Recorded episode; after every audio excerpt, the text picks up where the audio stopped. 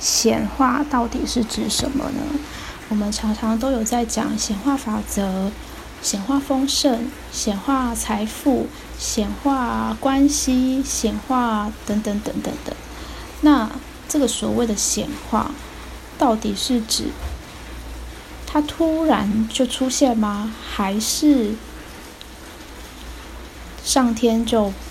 把一个礼物送到你面前呢？显化它并不是无中生有一个东西让你呃接收到一个礼物，它是一份礼物没有错，但并不是无中生出来的，而是它本来就存在于你身边，或者说你的周围，只是在还没有显化之前，我觉得显化它有点更像是。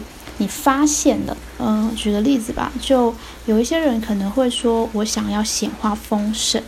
那当你对于丰盛的这个定义非常的明确的时候，你就会意识到，其实你生命中就已经有丰盛。意识到的是说，你本来生命中就已经拥有的东西，只是你之前没有看到，没有去意识到，觉得它不存在。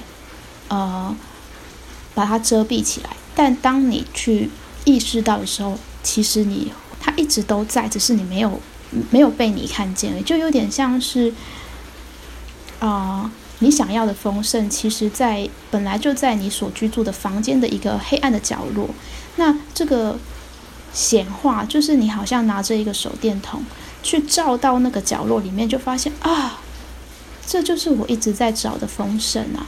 但是我以前都没有把手电筒移到这个角落去，所以我一直都看不到它。